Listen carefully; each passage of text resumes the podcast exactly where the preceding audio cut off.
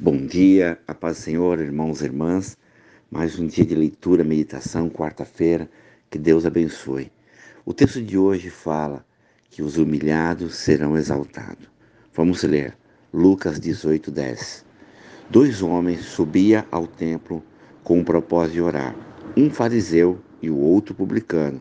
O fariseu, pois, em pé, orava de si mesmo para si mesmo, desta forma: Ó Deus, Graça te dou, porque não sou como os demais homens, roubadores, injustos, adúltero, nem ainda como este publicano. Jejuo duas vezes por semana, dou o dízimo de tudo quanto ganho. O publicano, estando em pé, longe, não ousava nem ainda levantar os olhos ao céu, mas batia no peito, dizendo: Ó oh Deus, se propício a mim, pecador. Digo-vos que este desceu justificado para sua casa, e não aquele que, portanto, o que se exaltou será humilhado, mas o que se humilhar será exaltado.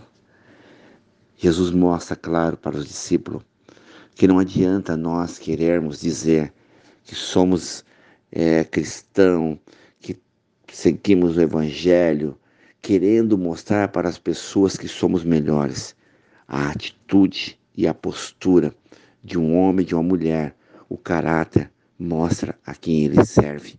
Mostra o verdadeiro Deus, a humildade, o coração aquebrantado, aquele que entra no seu quarto para orar em secreto, aquele que sabe que a despeito do outro ter seus conceitos, seus pensamentos, o que importa é ser um testemunho vivo do amor, do perdão do Senhor. Por isso, não devemos nos exaltar, não devemos achar que somos melhor que outras pessoas ou que outros qualquer situação.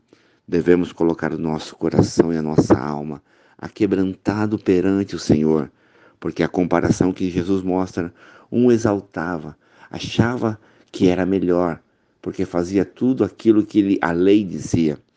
Mas o Senhor olhou para o coração daquele que se colocou reconhecendo seus erros, seu pecado.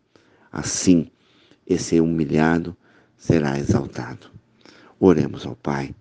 Pai amado, em nome do Senhor Jesus, que a arrogância, o sentimento e o coração nosso possa estar quebrantado diante de Ti, Pai, porque somos pecador, somos falho, somos homens e mulheres que a cada dia buscamos o conserto, a cura, a transformação do nosso coração, da nossa alma. Perdoa-nos, ó Pai, nos fortalece. Coloca tuas mãos de poder e glória, Pai, para que possamos vencer todas as batalhas e derramar no nosso coração diante do teu altar. Eu clamo agora por cada nome, cada pessoa, Pai, que precisa de uma cura, de um milagre, de uma porta aberta neste dia, Pai. Coloca tuas mãos, ó Pai, sobre Josué. Cura ele, Pai, parente do Wilson, Pai. Guarda, Pai, a Esther que vai ter bebê, em nome de Jesus, a Gabi que vai ter bebê, a esposa do Jairo, Pai. Todas as mulheres estão esperando o bebezinho, Pai. Cobre agora com teu amor, a tua graça. Cobre a Bruna, a Patrícia, Senhor, a Fátima. Derrama a tua graça, poder, autoridade.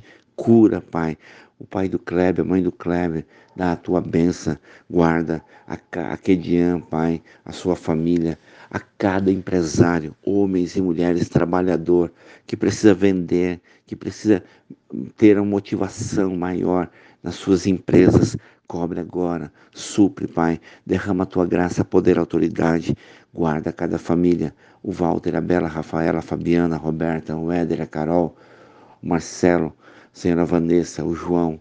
Ah, Senhor, abençoa, Pai, a cada um, a lojinha da Débora.